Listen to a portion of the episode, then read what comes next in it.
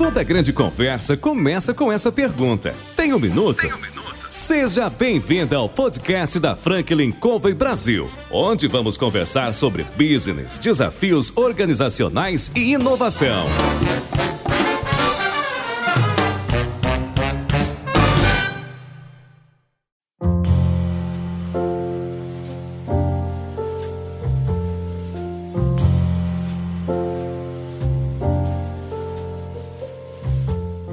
Pessoal. Aqui é o João Palmeira, consultor sênior da Franklin Covey Brasil, e nós estamos no nosso podcast Tem um Minuto. Aqui, nós entrevistamos CEOs, presidentes, empreendedores que, de alguma maneira, têm muita história para compartilhar. Nós aqui convidamos você a estar conosco para ouvir e ponderar a respeito dessas histórias que têm muito a oferecer. Hoje, a gente ligou para o Rodrigo Rico, que é o fundador da Octadesk e perguntou para ele: E aí, Rodrigo, tem um minuto? Fala, João. Que prazer estar aqui contigo, poder contar um pouquinho da nossa história. E eu tenho um minuto, sim. Vamos lá, tem mais do que um minuto, na verdade, para vocês.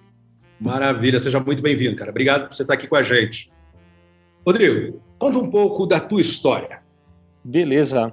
Bom, é, é engraçado que eu vou contar agora para você. E eu estava trabalhando agora na parte da manhã, inclusive montando assim um, um, um resumo da minha história, eu tenho uma apresentação para fazer amanhã bem importante e eu tenho que explicar até quem é o Rodrigo, né?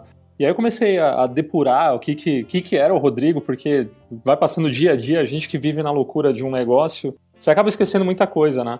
Então, é. você, você mesmo acabou, antes aqui do nosso papo, acabou comentando comigo, falou, pô, isso traz muita, muitas lembranças, né? E vira e mexe eu escuto histórias de outros empreendedores que você acaba buscando similaridades e tudo mais que você já viveu, inclusive, e dando um refresh ali na tua cabeça. Mas hoje foi especial porque eu tive que pensar quem é o Rodrigo, né? E é, eu acho que o bacana é o seguinte, eu vou começar pelo Rodrigo pequenininho, né? O Rodrigo lá de 1986, eu já tinha ali meus 9, 10 anos de idade. Cara, em 86, imagina o que, que era o mundo de computador pessoal em 1986, né? Não era, não era praticamente nada né, no Brasil. Então, se hoje já é difícil ter acesso à tecnologia, imagina em 86, aquela época. E acho que de tanto encher o saco do meu pai ali, meu pai conseguiu um amigo que trabalhava com tecnologia e me arrumou um Apple II. E, e em 86 eu comecei a aprender um pouco de Basic, a, a realmente programar em Basic. E foi ali que o bichinho me mordeu sobre tecnologia e comecei dali para frente a me aprofundar muito mais. Naquela época também, João, acho que vale a pena falar, não existia internet, não existia nada. Então, eu já era uma exceção. Como é que era o mundo sem internet, né? Tem gente que não consegue pensar nisso, né? Não, então, cara, eu, eu tento explicar isso para os meus filhos hoje. Caraca, é difícil você conseguir falar para eles. Por quê? Naquela época, eu queria aprender a, a, programar. O Apple rodava muito bem em Basic ali, então eu, eu fui me aprofundar em Basic. E para aprender isso, uh, o que, que eu fiz, né? Pai, preciso ir numa livraria. Só que não tinha livros uh, bons de programação naquela época no Brasil. Então eu comecei a percorrer os sebos, né? Que muita gente não sabe o que é um sebo. Naquela época já existiam os sebos, né? Era, era bem comum, inclusive naquela época. E aí eu fui, meu pai foi me levando, eu tinha ali meus 9 anos, 10 anos de idade, meu pai me levando nos sebos para eu procurar livro de Basic. E aí Ô, Rodrigo, encontrei... vamos esclarecer para a rapaziada o que é um sebo, né? Pô, pois é, verdade. Com certeza tem gente que está viajando. Sebo não é aquilo que fica quando você não toma banho. Não é isso. Explica aí, Rodrigo. Cara, Sebo, na verdade, é uma, é uma livraria é, que vende livros usados, né? Então você vai lá e comercializa. Eu pegava livros que eu tinha, levava lá, é, trocava por, por outros livros e geralmente livros usados, né? Você até encontrava um ou outro exemplar ali, alguns exemplares novos, mas o foco do negócio era fazer troca de livros usados e, e comprar. E aí nesse dia eu lembro que eu comprei uma coleção de três grandes livros ali de Basic, que era para programação de jogos em Basic. Então, imagina, menininho de 9, 10 anos lá programando em Basic para fazer jogo. Pô, adorava. E ali eu comecei a entender o que de fato era tecnologia e o poder que aquilo te dava de criação, né? Então não tinha internet, eu tinha que me recorrer à internet da época, eram os livros, então eu tinha que pegar uma porrada de livro e sair atrás deles e encontrar os melhores que tinham disponíveis ia muito em biblioteca pública, né? Então morava, moro aqui perto de San, moro em Santo Amaro, São Paulo, e tinha uma biblioteca bastante grande. Eu costumava ir lá também para procurar coisas. Eu falo para meus filhos: vocês hoje dão Google tem Wikipedia, uma porrada de informação disponível. Naquela época eu tinha a Barça, mas nem grana para ter a Barça em casa eu tinha. E eu tinha que ir na biblioteca para ficar procurando os temas e adorava, né? Então eu lembro muito bem daquela época assim, Almanac Abril, Barça. Aquilo era uma imensidão de informação, de conhecimento que estava lá dentro que eu falei, meu Deus, tá tudo aqui, eu preciso saber tudo que tem nesses livros, né? Então era muito bom assim. É, e foi meu primeiro toque com tecnologia, né? Então eu comecei a entender de fato o que era tecnologia e fui avançando até, até começar a fazer alguns trabalhos independentes um pouco mais para frente. Fiz alguns. Empreendi muito pequenininho, aí eu acho que é um outro capítulo da história. Fui alugar fita de videogame, é, fiz trabalho de datilografia para fora. Naquela época, a datilografia era, era, era uma possível profissão. E minha mãe queria é, que o pessoal colocava no currículo, né? Pô, total. Tenho o curso de datilografia do Senac. Olha, é, eu sou um cara mega diferenciado. E eu fiz isso com 11, 12 anos de idade. E aí eu falei, bom, já que eu fiz, eu vou começar a utilizar isso para ganhar dinheiro. E aí tinha um jornal, né? Então hoje a gente vê aí OLX, uma, uma porrada de site. Naquela época era o primeira mão, né, cara? Assim, você queria aparecer, vender o teu serviço, você tinha que anunciar e não tinha Google onde você fizesse uma campanha paga. Então, sei lá, criava um anúncio no primeira mão esperando alguém te ligar no telefone fixo, né? E começou a me ligar uma pessoa ou outra ligando ali, então aprendi bem é, já comercializar algumas coisas ali desde pequenininho para gerar uma grana para quê? Para conseguir comprar as coisas que eu queria, principalmente coisas de tecnologia que eu queria dar um upgrade no meu computador, esse tipo de coisa, né?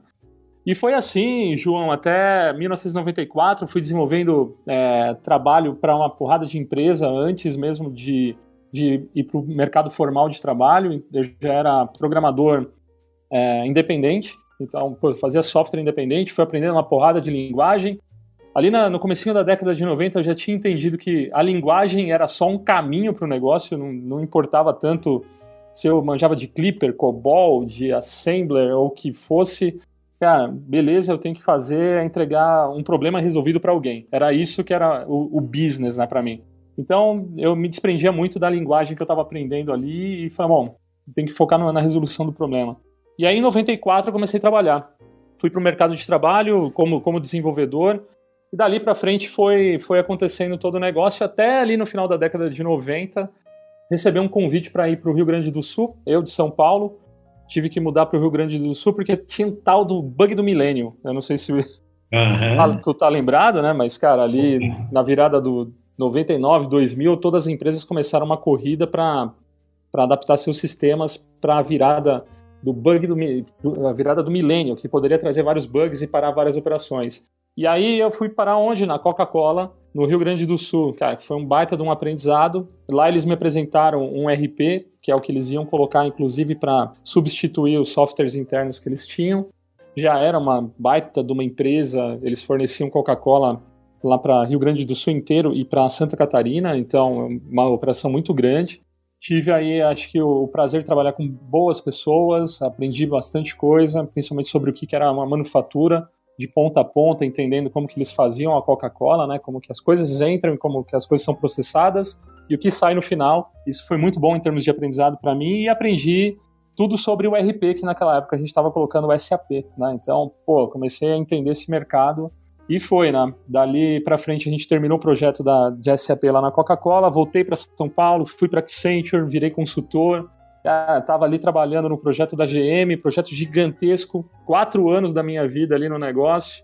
E no meio desse caminho eu já estava bem. Eu era super novo, tinha, sei lá, 25, 26 anos de idade. E aí descobri que ia ser pai, casar com a minha esposa, vambora. Tava bem ainda, eu já tinha um bom dinheiro guardado, porque trabalhei para Dedel antes ali, então era sempre fui trabalhar muito, né? Então tinha um dinheiro já guardado que dava para comprar uma casa, se ajeitar bem. Mas o engraçado, João, que aquele bichinho do empreendedorismo né, que existia no Rodrigo Molequinho lá atrás, né, continuava ali uh, na, na, minha, no meu subconsciente, né, e cutucando lá.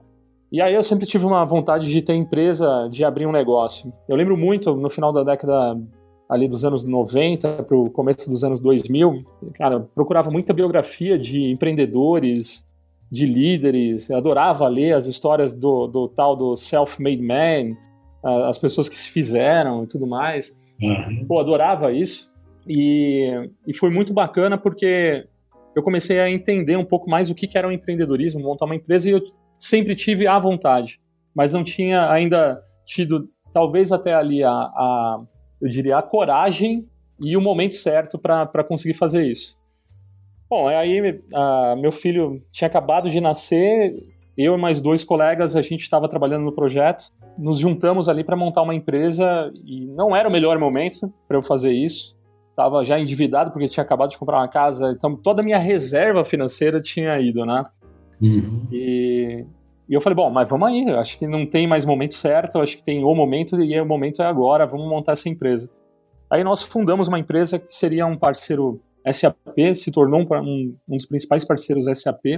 Uh, a empresa cresceu super bem, a gente começou numa salinha super pequenininha, João, mas assim, é aquele negócio de pai para filho, sabe? Eu liguei pro meu pai e falei, pai, ó, a gente vai começar um, uma empresa aqui, eu precisaria pegar uma salinha no seu escritório, que é um sobrado, né? Ele falou, não, Rodrigo, pode vir para cá, tal, é, pega essa salinha aqui para vocês. E a gente pegou uma salinha, deveria ter o quê? Uns 3 por 3 ali. Cabia todo mundo em pé, né? Cabia todo mundo em pé? Cabia todo mundo, cara. Nós tínhamos o quê? Três pessoas na empresa, então você fala assim, três por três, você tem espaço sobrando para três pessoas, tá bem tranquilo. Opa, metro quadrado. Então, assim, eu falei, cara, tá tudo ótimo, pai. E meu pai foi, foi muito bacana porque ele acabou dando, dando esse impulso, tá? Minha mãe, super desconfiada, achando que eu estava largando uma carreira brilhante, né, que eu, que eu ia ter como consultor, numa empresa que era multinacional, com, super bacana. E eu estava trocando isso por um negócio de alto risco, né? Então, isso foi pauta de almoço de família, assim, ó, por muito, muito, muito tempo, sabe? Da minha mãe falou, pô, por que você fez isso? Agora vai ter filho e tal, não sei o quê. Tem a casa, tem isso, por que, que você quis trocar tudo para uma empresa que nem sabe se vai dar certo? Foi, mãe, não sei também se vai dar certo ou não, mas é o momento de eu fazer isso e tem que ser feito agora, né? Enfim, passado um tempo dali, o negócio começou a fluir, a empresa começou a crescer, deu certo. Uh, lógico que altos e baixos a todo momento, acho que todo empreendedor que está aí nesse Brasilzão e acho que até fora do Brasil vive essa montanha russa que é empreender, né? E empreender no Brasil é mais difícil ainda porque aquela hoje em dia a gente vê muito ainda acesso a, a capital, a uma série de coisas, mas naquela época ali 2003 para 2004, né, ali metade 2000, metade dos anos 2000, era muito escasso, não tinha recurso. O governo, ao invés de te ajudar, ele até hoje, né, não quer saber muito da tua empresa, se você está bem ou não, ele quer a parte dele, né? Então ele, ele é um sócio bastante inteligente, né? O melhor negócio que tem no, no planeta é montar um governo. Porque independente do teu sócio estar tá quebrado ou não, você está tá tirando dinheiro. Então, assim, sempre foi muito difícil. É hostil empreender no Brasil, não, não, não é fácil. Mas o empreendedor brasileiro, eu acho que ele tem uma habilidade muito grande. E acho que a, a palavra é, é, clichê, mas a, a tal da resiliência nesse ponto é muito importante, né? E a gente passou por vários momentos ali, é, quase de quebrar a empresa mesmo. Então a gente começou a crescer. Em 2004 a gente rampou muito bem até 2008. Foi assim, ó, um brinco o negócio. Empresa só crescendo, mas os sócios não viam dinheiro também, tá, João? Então, assim, todo mundo pensa, ah, nossa, quatro anos depois os caras já devem estar tirando uma fortuna. E nada, cara, assim, a gente não, não via a cor do dinheiro ainda. Era tudo que a gente ganhava, reinvestia na empresa, né? Então aumentava o nosso risco na pessoa física para colocar o dinheiro ali na 100% na empresa. Então, os nossos salários eram piores do que de quatro anos antes da empresa, né? É engraçado, né? Para aqueles que estão começando, pensando em empreender, né? como diz um, um, ditado muito comum, vê a pinga meu estômago, né? acha que né, vai trabalhar menos e vai ganhar muito mais. Né? E até chegar o momento do break-even, né? até chegar aos resultados efetivos, leva um tempo, né? É um caminho para percorrer, né? Pô, é um caminho e olha só, bem no começo a gente foi no Sebrae procurar ajuda, né? Uhum. Imagina, eu era, eu era consultor, eu não era empreendedor, eu não era empresário, eu não, não tinha nenhum conhecimento disso. Nem, lógico, tinha feito faculdade, lia bastante, mas não estava preparado. E aí a gente foi no Sebrae para entender um pouquinho mais e eu lembro muito bem as estatísticas que o Sebrae apresentava nas primeiras aulinhas ali sobre a taxa de mortalidade das empresas. Então, acho que um dos primeiros nossos objetivos ali foi o quê? Cara, a empresa não pode quebrar. Não tem que pode. sobreviver, né? A empresa tem que sobreviver. tem que passar. É. E, e, cara, a gente pegava ali até os cinco primeiros anos, né? Meu Deus do céu, cara, a taxa de mortalidade era 90 e poucos por cento das empresas, das pequenas empresas que iam para o mercado. Então a gente tinha que dar um jeito de sobreviver. E aí a empresa começou a ir bem. Em 2007, 2008, aí entrou a crise de 2008. Eu falei, pá. Mas o ponto que 2008 a gente estava tão bem preparado, João, que foi um ano, assim, para nós, um ano muito bom. Legal. Então a gente conseguiu vender super bem. E foi um, um, um, momento de ruptura da empresa. A gente tinha acabado de fazer uma reorganização de estrutura, de realmente para começar a escalar um pouco mais o business. Né? Então, saiu daquele negócio que estava muito na nossa mão, até a parte de execução, para a gente começar a delegar um pouco mais naquele momento. E a gente começou a formatar, acho que, um primeiro time de liderança, e isso nos deu mais velocidade para conseguir andar mais rápido com a empresa. Cara, só que a gente começou a vender. E, e, pô, vender serviço é lindo, né? Porque você comemora pra caracas no primeiro momento, você fala, pô, tá, estamos batendo, estamos crescendo, estamos competindo com os grandes, olha só que bacana. Só que depois tem a entrega, né? E aí é o momento de chorar, porque quando você vende serviço, caraca, você é baseado em projeto, então tem projeto que vai bem, tem projeto que não vai bem, né? Tecnologia é um negócio muito ainda abstrato quando você fala em, em termos de prestação de serviço é difícil tangibilizar tudo, a execução também é bastante difícil, né? Então, a gente passou por grandes variações ali entre perdas e ganhos dos projetos que nós vendemos. E ao invés de ter quase quebrado em 2008, quase que a gente quebrou em 2010, cara. Depois de ter vendido uma porrada, quase que a gente vai para lona ali em 2010. Vendendo produto errado, implementando é, de uma maneira muito variável, que hora dava certo, hora dava errado. Então a gente passou por poucas e boas ali. Até chegar 2012, ele falou: galera, vamos fazer o seguinte, vamos fazer aqui uma reflexão, é, vamos pôr a empresa no divã. Né? Eu acho que está na hora. Três sócios no negócio, pô, como que a gente vai olhar tudo isso, né? O que cada um quer, então foi um, um bom momento, porque de 2004 até 2012 são oito anos já de caminhada conjunta, né? Pô, imagina, é, é um baita casamento, né, cara? É, é, você tirou a palavra da minha boca, um casamento, exatamente é, é um casamento. Então, foi, a gente foi ali para terapia, cara. Ah, vamos sentar todo mundo e ver o que cada um quer. A gente contratou. A famosa DR. Cara, eu vou te falar que foi uma DR assistida, tá? Ainda bem, ainda bem. Porque a gente contratou uma consultoria uh, que, assim, conseguiu executar isso de uma maneira muito fluida, muito bacana, sem, sem atrito. Conseguiu entender os pontos de cada um dos sócios e conseguir equalizar todo mundo numa conversa para que a gente voltasse numa outra curva de crescimento. Né? Então ali a gente começou a entender o que não era bom para todo mundo, o que não era bom para a empresa, tira, o que a gente poderia mudar que estava ali, que pô, dava para melhorar, e, e, o que nós precisaríamos criar. Então foi, foi muito bom, porque acho que a sociedade alinhada ali, eu acho que a gente consegue ter, eu diria que mais calma para pensar nas coisas necessárias em relação a, ao, ao negócio e, e, requer uma, uma relação de confiança entre os sócios. Isso é, isso é bastante importante para você ter tranquilidade para poder executar. Né? Então, ali foi um momento bastante importante e foi ali que nós percebemos que não dava para ser uma empresa de serviço para o resto da vida. A gente tinha que começar a ter um, produtos nossos. Né? O mercado já estava falando ali naquele momento sobre o que era SaaS. SaaS estava começando a borbulhar aqui no Brasil, que é o software como serviço, né? software as a service. E então era um momento muito bom, talvez dali da gente surfar uma nova oportunidade, um novo caminho para a empresa, né? Sem abandonar aquilo que foi bem feito anteriormente também, né? Então foi muito bom, mas é, não, não é fácil essa, essa essa caminhada até 2012 não foi fácil não, viu?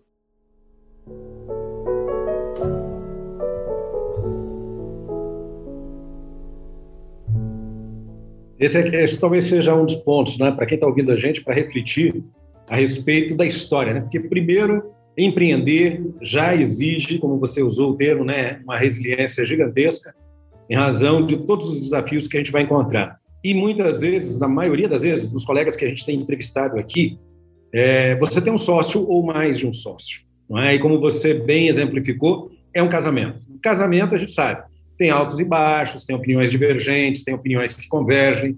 Em tese, todo mundo quer que a coisa caminhe, que dê certo, que dê grana e tudo mais, mas a gente sabe que ao longo do caminho, esses altos e baixos muitas vezes vão impactando né? no relacionamento, na amizade, né? numa série de variáveis ao longo do tempo. Né?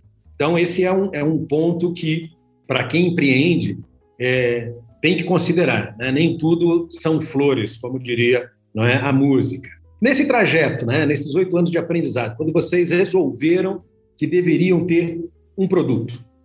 né, e começaram a trabalhar nisso. Como é que foi esse início? Primeiro ponto, eu acho que assim, empreendedor ele tem que se desprender de orgulho, de ego, de uma porrada de coisa, né? É, então, é praticamente um, um, um, início novo mesmo, foi um reinício do negócio. A gente manteve a estrutura que estava rodando. Naquela época, eu estava como CEO da empresa, a gente já tinha ali uns 300 colaboradores, a empresa já não era pequena, então já estava rodando bem. E mas sabe quando te dá a missão, você fala, cara, isso daqui é meu, isso daqui é meu, putz, eu acho que eu consigo fazer esse treco. E aí eu saí da, de uma estrutura que estava super bem formatada para praticamente voltar para a garagem. Então, esse é um, é um ponto que eu falo para todo mundo que empreendedor, ele não pode se prender ao orgulho, status, a nada. O empreendedor ele tem que se prender a resolver problema dos outros. Eu acho que esse daí é o principal ponto. Então eu falei, cara, me dá o desafio, vamos encontrar um novo problema a ser resolvido. E o que, que eu fiz?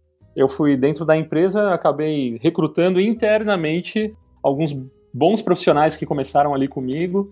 Eram quatro, para falar a verdade, quatro profissionais, e com a missão de revolucionar o que nós tínhamos feito até então.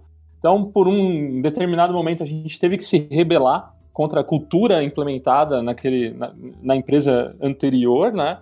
E é super difícil, né? Puta merda. Cara, é assim, você tem que fazer o negócio, João. É, pensando que, legal, a nossa missão vai ser matar o nosso negócio anterior. Caraca, como assim? Isso soa muito plano. Nossa, vocês, não, não pode matar o negócio anterior. Fala, não, calma, a gente vai criar isso como um mote, como, como uma forma de ter uma missão, um propósito forte aqui para criar uma cultura diferente, não uma cultura de serviço que era da empresa anterior, mas uma cultura de produto. Por quê? Porque era muito fácil a empresa anterior ela passar que nenhum um tsunami por essa unidade de negócio que era pequenininha. Né? Imagina, é, eu até uso o exemplo que parecia um vírus lá dentro de um corpo que os anticorpos começam a funcionar para matar aquilo ali. E a gente tinha que sobreviver, e a única maneira de sobreviver era, era ter um propósito muito forte. Então, eu diria que foi um, um recomeço mesmo, criando um propósito novo, que não tinha nada a ver com a cultura anterior. E dali a gente realmente começou a fazer teste no mercado, buscando um problema a ser resolvido. E aí assim, é, acho que a gente foi muito feliz num primeiro momento na escolha do setor que a gente ia atuar. Por quê? Nós tínhamos produtos né, que, na verdade, eram complementos do, do SAP, que complementavam o SAP, e eles poderiam ser um grande acelerador para desenvolver um novo produto. E nós fizemos isso. Pegamos esses produtos que nós tínhamos na parte de serviço, transformamos eles em produtos de software mesmo, como se fosse algo um pouco mais de prateleira, mas atendendo duas questões. Uma, o mercado de construção civil, que era, era o foco desses produtos, e o outro ponto, grandes empresas. Então, esse produto continuaria ali ainda num, num, num paradigma de atender grandes empresas. Né?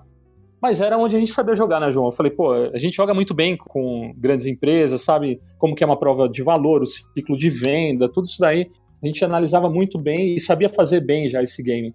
O ponto é, a gente escolheu, começou a trabalhar nesse produto, começamos a, a fazer o lançamento dele no mercado, vendemos para grandes incorporadoras até a crise de 2014. Então, essa daí veio que nem um foguete para nós, né? Porque quando entra uma crise, um dos primeiros mercados que é afetado é o mercado de construção civil, cara. É, ele é o primeiro que para.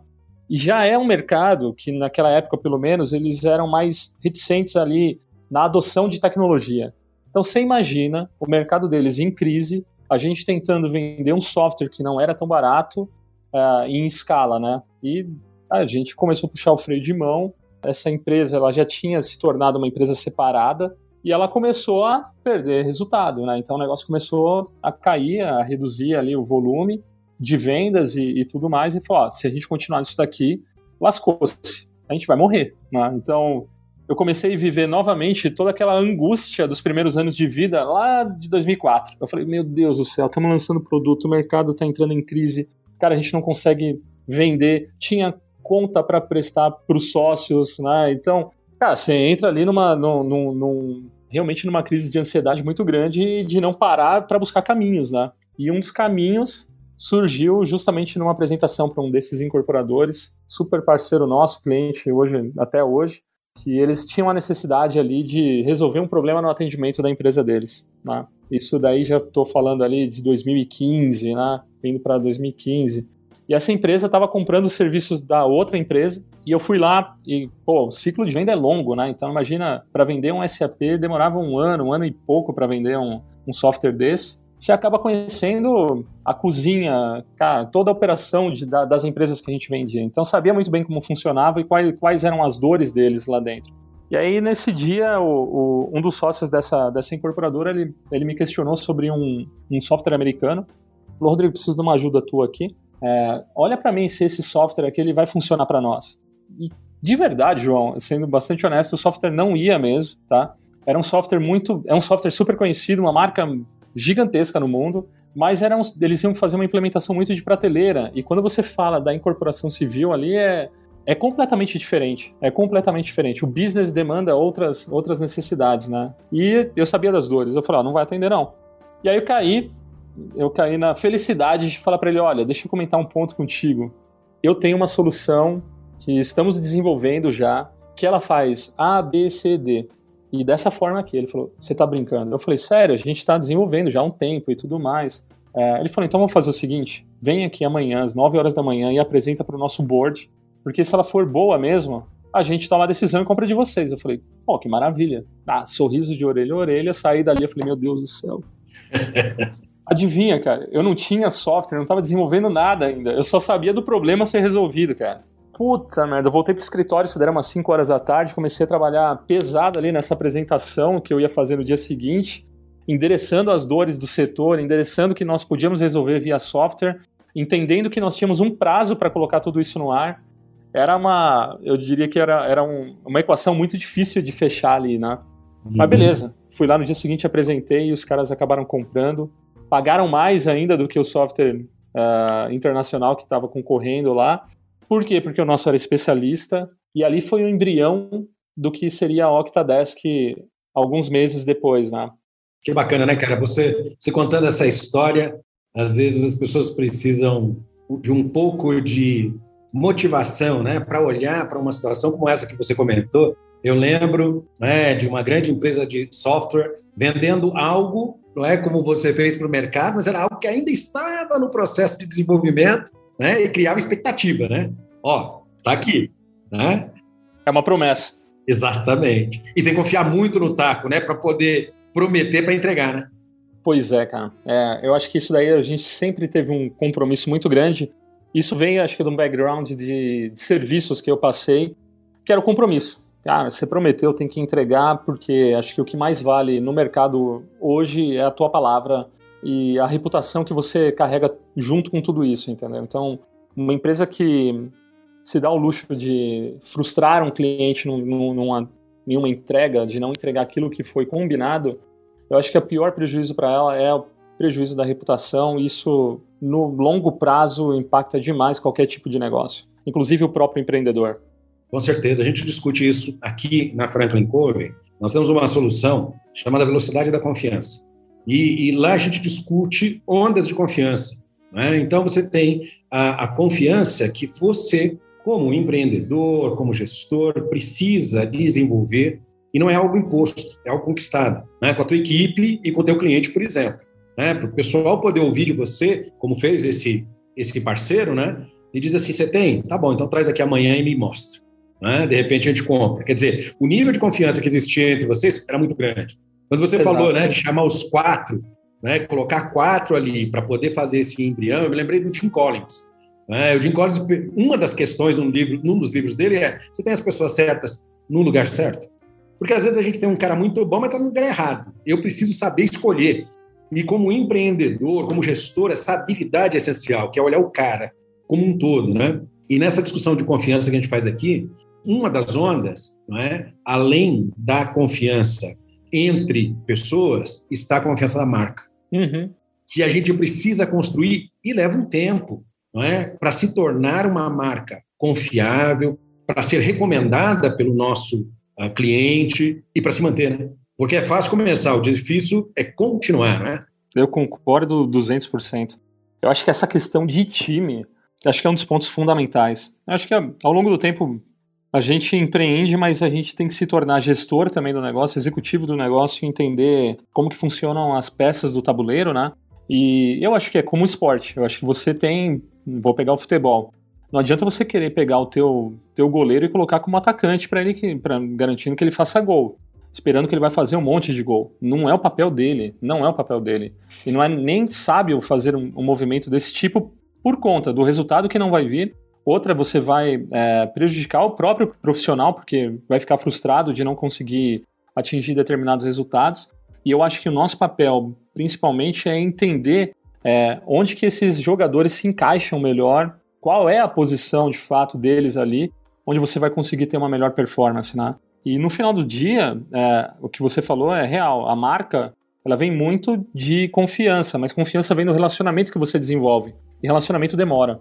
Então, se você não tiver amparado por um time bom, você não vai conseguir entregar aquilo que foi prometido. Então, acho que antes de qualquer coisa tem que ter um time muito bom e, e prezar por, por aquilo que você está colocando no mercado para criar esse, esse relacionamento para então desenvolver essa confiança, porque a confiança parece que ela liga uma hora, né? Ela fala, opa, agora eu tenho. Mas ela demorou muito tempo para ser construída, então concordo 200% aí com o que você está falando.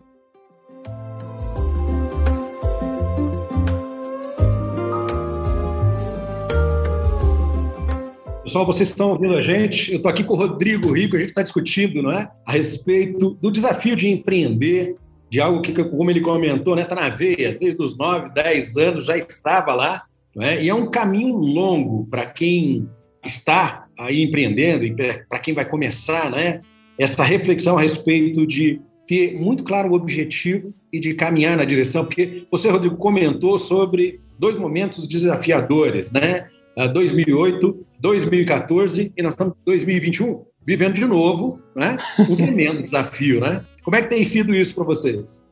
Olha, 2021, é, eu acho que você vai calejando um pouco mais as coisas, mas é, quando a gente virou ali, um, exatamente um ano atrás, na verdade, dia 16 de março de 2020, nós entramos em quarentena como empresa, né? Eu estava uhum. recém, tinha acabado de voltar dos Estados Unidos. Minha primeira reunião ia ser numa segunda-feira, dia 16 de março, com toda a empresa, todo mundo já em casa, trabalhando remoto. Esse já era o primeiro desafio, né? Então, eu falei, galera, eu lembro muito bem de falar isso. A gente não sabe exatamente onde vamos pisar daqui para frente, qual é a profundidade desse negócio, o que, que vai impactar. Então, naquele momento era muito obscuro, a gente realmente não tinha visibilidade de 5 centímetros para frente, né? A única coisa que eu falei, olha, eu acho que aqui a gente vai ter que trabalhar o dobro e talvez esperar metade do resultado que nós temos hoje. Então, vamos ser muito inteligentes, colocar o nosso melhor para tentar manter toda a empresa do jeito que está. Né? Então, a ideia não era dispensar ninguém, não era cortar nada, a gente tinha que manter os nossos contratos, relacionamento, a gente tinha que ter as pessoas aqui trabalhando ainda de uma maneira é, sem ter a preocupação, puxa, vamos cortar 50% da empresa, algo do tipo, né? Uhum. Uh, então a gente primeiro quis tranquilizar o time, mas colocando, como diria o bode na sala, falou, galera, a gente não sabe o que vai acontecer, vamos trabalhar o dobro, para talvez esperar esse metade do, metade do resultado. Mas, felizmente, eu acho que a gente trabalha com, com um tipo de solução, João, que acaba favorecendo muito esse momento. Né? Então, eu sei que o planeta vive um, um momento muito ruim, né? É, por conta da pandemia, no geral, muitas vidas se perderam no meio do caminho, é, economia totalmente afetada. Eu me parte o coração como empreendedor ver os comércios em torno de onde está a nossa empresa. Cara, de verdade me parte. Eu tento sempre ajudar essas pessoas de uma forma ou outra para gerar movimento para eles, porque eu sei o quão difícil e quantos sonhos tem empregado em cada uma dessas empresas que estão fechando as suas portas, né? Então eu falei, galera, é, eu já passei por algumas crises, quase momentos de quebrar a empresa, bora, confia aqui e a gente vai ter que acelerar agora muito mais do que estava antes. Mas felizmente aí para nós, como eu disse, a Octa ela é uma solução hoje que conecta é, consumidores com empresas em canais digitais. Né? Então a gente trabalhava muito já com WhatsApp como um dos principais canais que nós vendemos aqui de solução para conectar uh, os consumidores com as empresas. Então, desde a parte de vendas, atendimento e tudo mais que acontece dentro do meio digital, é, a gente investiu bastante, bastante nisso. Então, quando todas as empresas tiveram que se tornar se tornarem digitais ali, o que aconteceu foi que soluções como a da Octadesk uh, se tornaram caminho crítico, porque os times estavam trabalhando de casa, precisava ter controle daquilo que estava acontecendo, isso é, é muito importante. Bom, uma coisa é você estar tá na mesa com todo mundo, saber que está todo mundo ali trabalhando, entregando, que está atendendo bem, porque eu estou escutando a pessoa falar com o cliente. Outra coisa é cada um na sua casa, em lugares diferentes, e você não tem mais esse contato. Então a Octa entrou muito bem nesse sentido, primeiro de conseguir conectar os, os consumidores com as empresas e depois trazer é, controles para a gestão para que consiga de fato entender o que está acontecendo na operação, tanto na parte de vendas quanto na parte de atendimento ali em canais digitais. Então para nós foi um ano excepcional, foi muito desafiador porque parte dos nossos clientes quebraram no meio do caminho. É uma pena, a gente entrou com política para tentar colocar uma pricing diferente para empresas que estavam passando por grandes dificuldades mas em alguns pontos não tinha mais o que fazer, né? Acho que algumas empresas realmente não tinham mais opção de onde ir, de como que ela tinha que caminhar dali para frente e acabaram fechando no meio do caminho. Como a gente atende o mercado de pequenas e médias empresas, parte do que é pequenos negócios ali ou muito muito pequeno acabou quebrando no meio do caminho. E só que outras entrando, né? Então a gente teve ali um, uma aceleração das empresas que entenderam que elas precisavam se tornar digitais. Então a gente acabou vendendo muito bem e o ano de 2020 a gente acabou dobrando de tamanho, dobrando a receita. A Octa teve uma performance muito boa ao longo de 2020. Então, respondendo a tua pergunta, foi para nós foi muito bom, apesar dos pesares e entendendo que o mundo está é, tá passando por uma grande dificuldade e ainda está passando, né? É, eu acho que esse talvez seja o, alguns dos, dos pontos para a gente refletir em relação a empreender, não é?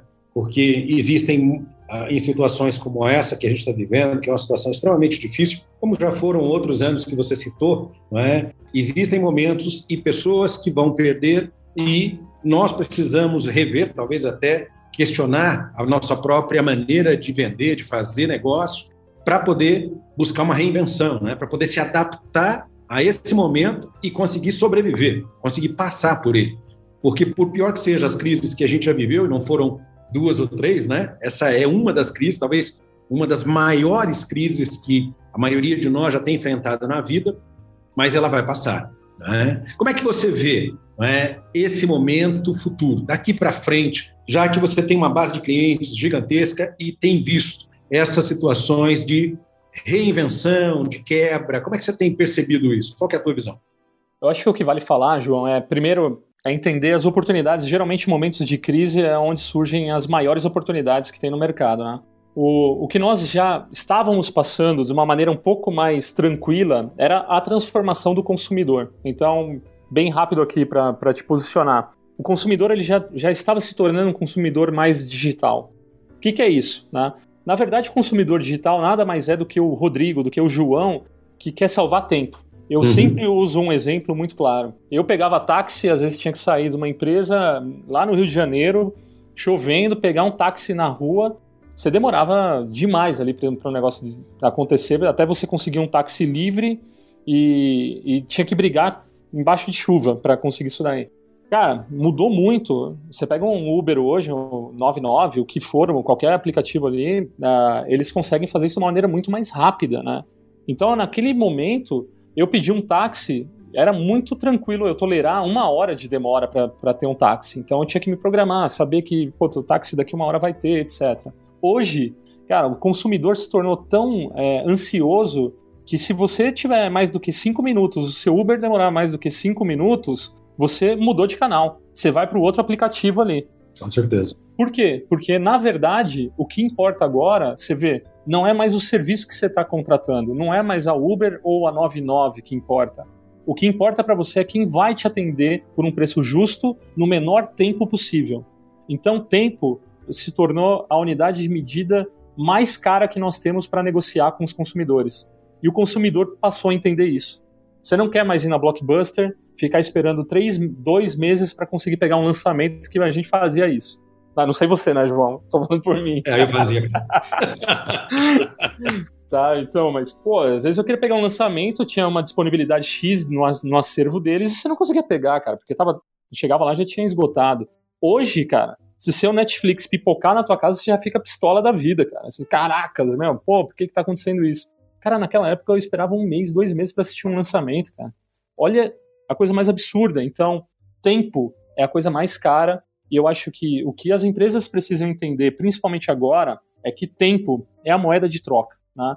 Por quê? Com a parte da, da pandemia, os consumidores parte do mercado que não utilizava canais digitais, meios digitais para comprar, se relacionar com empresas, agora está fazendo, por conta da pandemia. E eles começaram a entender que isso é fantástico. Pô, eu acordo, você acorda, eu tenho certeza. Você dá uma olhada no seu celular, vai ver alguma mensagem, beleza. E eu vou dormir, o que, que eu faço? Eu vou ver alguma mensagem, etc. Então a gente está numa era que os consumidores eles se tornaram message first, né? ou seja, eles estão primeiro em mensagem, depois eu faço qualquer outra coisa, mas primeiro as mensagens. E você não quer mais receber ligação, a coisa mais chata do mundo é receber ligação. A coisa mais chata do mundo é ficar lendo e-mail, mandando e-mail. Os consumidores querem o quê? Fazer o que eles fazem no WhatsApp, que eles fazem em, em outros canais de mensagem, como Messenger e por aí vai. Eles querem mandar uma mensagem e ponto final. Querem ser atendidos independente do canal, mas querem por mensagem. Então é um consumidor que, por conta do tempo, ele começou a buscar canais mais eficientes, mensagens. E é assim, é assim que eles têm se relacionado com as empresas. As empresas que entenderem hoje que tempo é importante para os seus consumidores vão encurtar muito a entrega de valor. E como eu estava citando no exemplo, não importa mais o produto que você vende, porque isso é commodity. Uber ou 99, para você, João, tanto faz. É, é verdade. O que importa é a diferença de esperar cinco minutos ou dois minutos para o seu motorista chegar. É isso que importa. Então, as empresas precisam estar tá muito orientadas nesse comportamento do consumidor, entendendo que tempo é muito importante, removendo todas as fricções do contato, de tudo que envolve a tua oferta para o mercado, para atender mais rapidamente o consumidor, porque isso mudou e não tem como negar. É, é um ponto para pensar. Né? Estava pensando aqui com a cabeça do consumidor. Você falou do 99 e do Uber, que é e que são dois aplicativos que eu já usei bastante. Eu, de viagem, às vezes saindo de casa, eu mando. Começou a demorar, eu vou para o outro. Né? É isso. Meu, é fácil você dizer, não, não quero mais. O cara trocou uma vez, trocou o segundo, já era. Se o segundo não vier, eu já estou indo para o outro. Né? Em que os valores estão ali.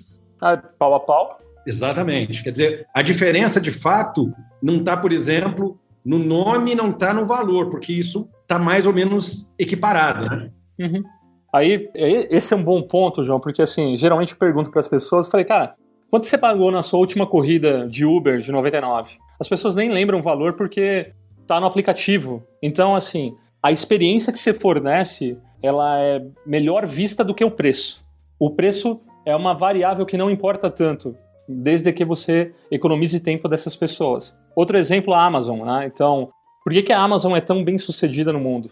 E aí, vou pegar um exemplo mais Brasil, vai, que, é, que uhum. acho que é, é, a nossa realidade. É, a Amazon está entrando forte, mas o Mercado Livre é muito forte aqui no Brasil. Durante a pandemia, eu tive momentos que eu comprei algo de manhã, no final do dia estava sendo entregue. O que, que eu olho hoje como decisão da minha compra? Não é só o preço, porque às vezes eu topo pagar mais num item que eu vou comprar por conta de quando eles vão conseguir me entregar. Então, se conseguir me entregar hoje e custar 5% a mais do que daqui uma semana, eu topo pagar 5% mais. O consumidor está ansioso, por quê? Vamos entender a ansiedade como é tempo. O consumidor quer economizar tempo. É isso que acontece, tá? Então, acho que esse daí é o grande ponto que as empresas daqui para frente precisam observar, porque cada vez mais produtos e serviços são similares, vai ganhar o jogo quem entender melhor esse novo consumidor que está em busca de salvar o seu tempo e ter uma experiência adequada. É esse é o, é o ponto que eu acho que vai mudar muito no mercado daqui para frente, cara. Eu acho legal você falar isso, né? A gente tem discutido aqui com CEOs, diretores, presidentes, enfim. Recentemente eu fiz uma, uma entrevista, né? Justamente discutindo a respeito da tecnologia, como a tecnologia ela tem e faz né, toda a diferença na vida de todos nós aqui hoje, e como isso, não é a experiência, o André Barreto da, da Unique a Tecnologia estava comentando justamente isso. As duas variáveis né, que você colocou, eu acho que devem fazer quem está nos ouvindo refletir a respeito do seu produto e serviço. Né? Se eu posso criar uma experiência que vai uh, fazer com que o meu cliente ele se torne propagador do meu produto, da minha marca, e se eu consigo atender dentro de um tempo que ele considere ideal. É, eu acho que a gente precisa responder sim para essas duas questões, não? Total. Eu acho que é fundamental, acho que os líderes dentro das empresas observarem isso. Não é fácil, tá? Não, não é fácil. É, primeira coisa que acho que você pode ter aí como um primeiro caminho é perguntar para o teu cliente o que ele acha do seu produto ou serviço, né? Então, você tem ferramentas hoje para isso, para medir NPS, que é o Net Promote Score, para CSAT sobre atendimento. Eu acho que é importante primeiro você se confrontar com a realidade, né? E, e depois analisar, acho que, lógico, aí trabalho de marketing, analisar competidor, etc., entender mercado, como, como que tá, e buscar as fricções dentro da tua oferta. O que, que você conseguiria tirar do caminho do consumidor para ele obter o valor que ele deseja mais rápido, né? entregar o valor mais rapidamente para ele. Desenha o processo desse negócio, cara. Verifica o que está de, de waste ali no meio do caminho, né? De sobra, de lixo. Tira, corta enxuga, né? Torna mais simples o processo. Eu acho que essa é uma mentalidade legal que você está colocando aqui, não é? Que é pensar como é que eu posso diminuir essa fricção. Você sabe que você comentou aí, eu lembrei, nós usamos um exemplo num dos nossos treinamentos aqui, que são as seis práticas, de uma empresa chamada Copa Airlines. Né? A Copa ela faz um hub na América Central. Ela saiu de uma empresa regional para uma empresa gigantesca e ela fez algo que você comentou. Ela foi perguntar para o cliente não é? o que era mais importante para o cliente. A resposta foi chegar a tempo, ou seja, chegar a tempo. Não é? E ela é passou a trabalhar isso como meta crucialmente importante do negócio dela. Então, quando ela cascateou essa situação, e caiu até o pessoal que coloca a mala, pessoal de limpeza, troca de alimentação, o pessoal da equipe de aeronave, quem estava atendendo o balcão. Chegar a tempo passou a ser o farol que iria orientar a tomada de decisão de todos os níveis. E isso fez toda a diferença. Perfeito. Eu acho que esse é um ponto que a empresa precisa convergir para o mesmo objetivo. Tá?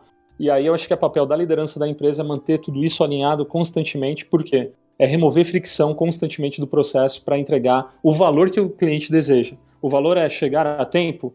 A empresa precisa ter isso como uma missão dela ali, estratégica, para desmembrar isso daí dentro da organização como um todo, né? E medir que isso de fato está acontecendo. E o que eu vejo muito empresas errarem é o que mostra que chegamos lá. É, qual é o, o, indicador que mostra que estamos chegando ou que já chegamos lá, né? Eu acho que precisa ter muito claro o que vai ser medido nesse meio do caminho para saber se está caminhando para isso ou não. Né? Mas as empresas precisam entender muito do seu consumidor, entender muito do seu produto para que consiga ter clareza daquilo que pode ser melhorado ou não. Eu acho que esse é o grande ponto. Acho que é bacana você falar isso, e o pessoal que está ouvindo a gente, eu estou aqui com o Rodrigo Rico, fundador da Octadesk, e nesse bate-papo, Rodrigo, você está tá nos ajudando aqui a, a rever alguns pontos importantes, né? Uma das outras coisas essenciais para as empresas, né, para os gestores, é entender o seguinte: o que não dá para medir, não dá para melhorar. Se eu pergunto não é, o que eu preciso fazer, eu preciso acompanhar isso. E eu preciso saber em tempo real se eu estou longe, perto do meu objetivo. Faz sentido? Perfeito, faz total sentido, João. eu acho assim, se você. É, eu acho que tem, isso daí traz consciência para a empresa, né? O, o número Primeiro que acho que contra fatos não existem argumentos. Então, como que eu tomo boas decisões dentro da empresa? Se elas não estão hoje baseadas em indicadores e números, é muito difícil eu, eu tomar a decisão certa, porque a gente vai num achismo. É isso que vai acontecer. Lógico que todo empreendedor, todo líder, eu tenho certeza que um monte de gente que está escutando aqui, tendo uma forma empírica, já um quase que um big data na cabeça ali, né? Então o cara tem ali. Mas eu acho que é muito importante porque se cria um viés. E muitas vezes o que o mercado indica não é mais aquilo que a gente pratica. Tá? Então a gente quase que uma porrada na cara quando a gente começa a entender melhor o consumidor e a nossa oferta. Mas tem que ser através de números, né? Se você não tem indicadores, é, é o que você falou. Como que eu vou saber qual é o gargalo da vez que eu tenho que melhorar se eu não sei onde que está o gargalo? Eu posso ter um best guess, eu posso ter uma, uma, uma melhor hipótese de onde está esse gargalo, mas de verdade pode estar tá errado. E aí eu posso investir tempo e tempo, de novo, o tempo acho que é a coisa mais importante das nossas vidas, em alguma coisa que não vai dar o resultado esperado. E aí, meu amigo, tempo hoje no mercado é tudo, né? Então é quem vence quem vai chegar no mercado antes. Acho que esse daí é um, é um, é um grande ponto, cara. É um grande ponto. Tem que ter os indicadores básicos, que isso daí é um guia, uma bússola para você tomar melhor, melhores decisões. Acho que esse é é é o X do negócio, cara. Não, faz todo sentido. Você sabe que não dá para achar, porque quando a gente acha e arrisca, você pode dar o tiro na parte mais delicada do, do corpo de quem empreende ou de quem faz gestão, que é o bolso, né? Exato. porque a organização existe para gerar riqueza e a gente tem que trabalhar no sentido de permanecer e continuar fazendo as coisas acontecerem. E a velocidade das mudanças é incrível, né? Exatamente. Eu acho que um ponto, né, João, que eu tenho, e é um assunto bem, bem recém aqui dentro da empresa, aqui na Octa, a gente tem discutido muito com os gestores de todas as áreas, independente do nível, sobre é, o que é ser gestor, no final das contas, né? Porque o papel de um gestor, se a gente fosse trazer como uma analogia que nós cuidamos de uma fábrica, no final das contas, né, uma fábrica ela tem que entregar um produto de qualidade no final, da, feito da maneira mais eficiente possível. Então, se eu sou muito bom, se a minha máquina aqui dentro que produz esse produto, ela está muito bem calibrada para fazer o produto muito bem feito e de uma maneira muito rápida, a gente está atingindo sucesso. E o papel do gestor qual que é? É calibrar essa máquina. O que, que é essa máquina? É uma máquina formada por processos, então é papel do gestor olhar para processos, é papel do gestor olhar para a tecnologia que vai suportar esses processos, e é papel do gestor cuidar das pessoas, desenvolver as pessoas de uma maneira adequada para que elas obtenham sucesso na execução ali do trabalho dela, que essa tríadezinha, né, processo, pessoas e tecnologia, ela acaba se tornando muito forte e entrega um produto de qualidade feito de uma maneira bastante inteligente. Com, é o jargãozinho, né, fez mais com menos, né, então eu consigo ser ágil, entregar um produto de forma eficiente com qualidade. Eu acho que o gestor ele tem que ter esse olhar, mas ele tem que entender qual que é o output dessa entrega, né? Então, caracas, como que eu vou medir que meu time está sendo mais eficiente? Para cada time eu tenho uma forma de medir. Como que eu vou medir a qualidade do meu time em relação à entrega? E o gestor tem que se desprender que não é ele que entrega o final. São as pessoas que trabalham ali para ele. Seja ele um coordenador, um gerente, um diretor, um VP, cara, um presidente. Cara, são essas pessoas que vão entregar o resultado. É, e aí você faz essa rede de comunicação. Então, é muito importante ter um olhar de uma fábrica para falar, cara, onde que eu vou tunar ela, que ela tem vários pedaços aqui. Tava falando da Coca no começo, né? Pô, uhum. a Coca-Cola recebia insumo, depois processava aqui, fazia o xarope, depois fazia água com, com açúcar e depois jogava. Cara, são várias etapas de produção, né? Como que eu consigo tornar eficiente essa máquina para fazer mais Coca-Cola com menos tempo, com a qualidade melhor ainda do que está sendo feito agora? E entregar no prazo, né? Para o cliente final, né? É isso, que gera o valor só existe na mão do cliente. Se não foi para a mão do cliente, não existe valor gerado no negócio. E eu acho que esse é uma, é uma boa lição aí para a gestão da empresa, cara. É bem legal você falar isso, porque a gente tem aqui uma das nossas soluções. É, nós falamos sobre seis práticas críticas né, na área da gestão, e você mencionou, a gente consegue as coisas através das pessoas. Então, como gestores, a gente precisa de fato ter uma mudança, ou pelo menos um questionamento da maneira como a gente está olhando ao nosso redor e como é que a gente está usando esses recursos. Porque, como você bem disse, tecnologia, os processos e pessoas, que é o core business aqui da Franklin Cove, né? Como é que a gente está tratando aqueles que vão tratar os nossos clientes? Como é que a gente está conseguindo entregar um bom serviço e produto através dessas pessoas? Né? E talvez aí seja um dos pontos importantes para você que tem está nos ouvindo aqui e que tem pessoas trabalhando com você, não é? Como é que você está conseguindo fazer com que todas as pessoas envolvidas no teu negócio abracem a mesma causa? Como a gente diz aqui, quando você tem o porquê, o como não interessa. As pessoas vão abraçar e vão fazer, né? Perfeito. Concordo 200 nisso daí também. Cria o propósito, tem que ser, a missão tem que ser forte pra caramba, porque a hora que você pisa no terreno muda tudo, cara. E por melhor que você tenha um planejamento mais lindo, maravilhoso, Cara, ninguém esperava que o Covid ia aparecer ano passado. E aí mudou o plano de todo mundo. E o que, que você precisa ter? A missão continua forte. Cara, então vamos atingir a missão. O como vai mudar toda hora. Mas a missão forte acho que engaja um time, seleciona um time, que é muito importante também, porque nem todo mundo tá, tá ali voltado para essa missão, nem todo mundo quer essa missão. Então você vai atrair as pessoas que realmente desejam trabalhar para atingir aquilo ali. Isso daí favorece muito. De novo, tem tudo a ver com formação de time. Eu acho que tem que olhar muito para isso, cara, muito. Se eu pudesse dar um conselho pro Rodrigo, sentar com o Rodrigo de 2004, cara, puta merda, cara. Juro, eu voltaria lá, pô, senta aqui, meu chapa. Deixa eu trocar uma ideia contigo do que, que é gestão, cara, como olhar o negócio, o que tem que ser medido, é, o que, que é perda de tempo. É, eu olharia tudo isso daí que a gente tá falando. Bem colocado, cara.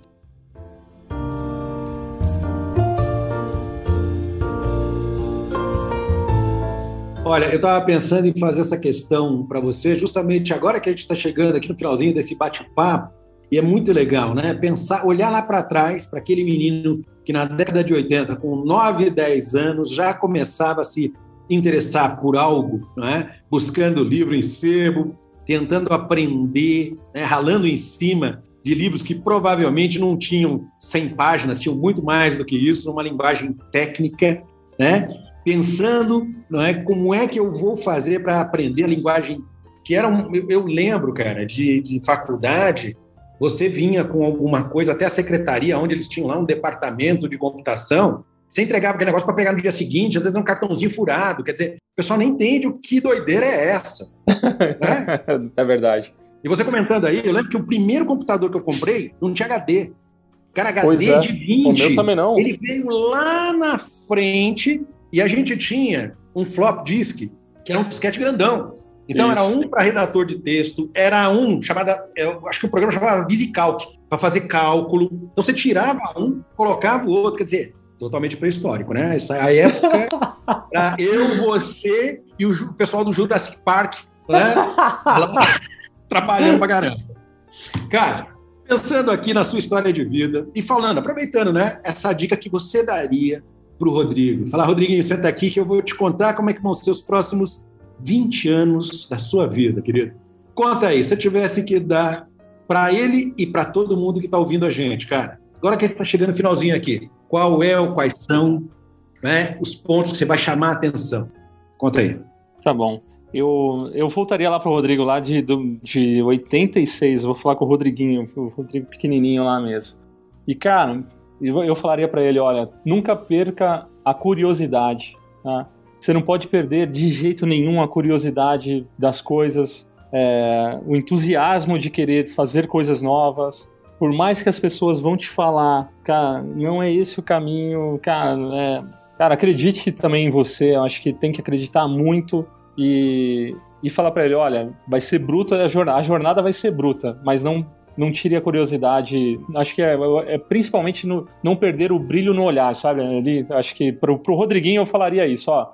Se mantenha curioso, cara, meu, puta, absurdamente e vá atrás das coisas que você sempre gostou de fazer e não perca esse brilho no olhar. Porque vira e mexe, de novo, montanha russa é, é, é absurdo. E, cara, João, só fazendo parênteses aí, recuperando um pouco desse Rodriguinho, né?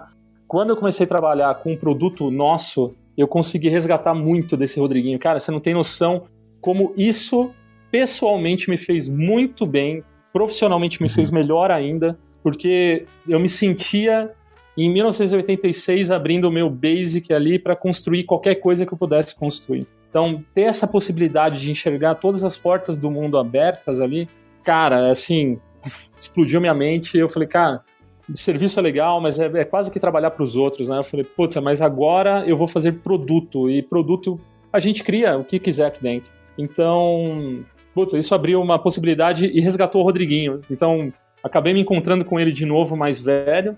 E eu falaria para o outro Rodrigo, né? De, que estava começando a empreender ali em 2004, já é um Rodrigo mais maduro, que esse sim, você vai passar por altos e baixos, pô, beleza, mas eu acho que tem tudo a ver com bons relacionamentos e trabalhar com pessoas muito boas ao teu redor para que você consiga fazer coisas de fato diferentes. E a gente falou de processo, pessoas e tecnologia, né? Se você tiver que escolher qualquer coisa, cara, sempre escolha pessoas primeiro. Então, sempre primeiro pessoas. Porque é o que você falou, né? Às vezes o como a gente se vira, faz. Tem processo? Não, não tem, mas a gente vai dar um jeito de fazer. É, tem tecnologia? Não, não tem, mas a gente vai dar um jeito de fazer. Então, se você tiver pessoas muito bem engajadas do teu lado, pessoas certas do teu lado, eu acho que você consegue atravessar. Que é diferente de você ter só o processo, só a tecnologia, tecnologia muito boa, processos muito bons. Se não tiver pessoa, cara, o time certo, cara, esquece.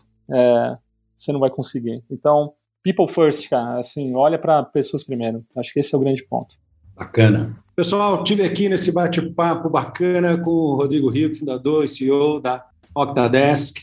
E, Rodrigão, foi um prazer, cara, ouvir um pouco aqui da tua história de vida, desses toques que você fez a gente aqui pensar a respeito. Convido vocês que estão aqui também a refletirem a respeito do que o Rodrigo trouxe e de fazer uma analogia com a tua realidade atual, né? para verificar qual é o conselho que você daria, como o Rodrigo falou aqui com o Rodriguinho, é, para o teu negócio, para que as mudanças, não é, elas aconteçam de fato, já que elas são parte da nossa realidade. Rodrigo, muito obrigado, cara, pelo seu tempo, muito obrigado aqui pelo, pelos toques e pela tua história. Pô, João, obrigado pelo papo. Prazer estar contigo aqui com todo mundo, cara. Obrigadão. Valeu. Até a próxima. Você que está ouvindo a gente aqui, esteja conosco. Foi um prazer e até lá.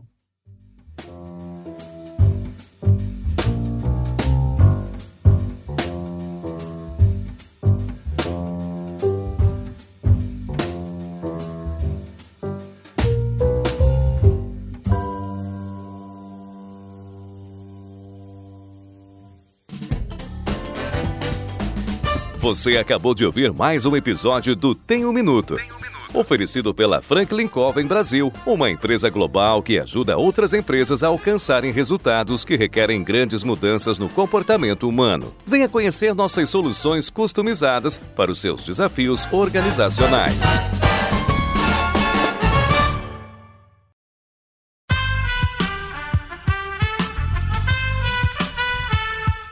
Podcast foi editado por Aerolitos Edição Inteligente.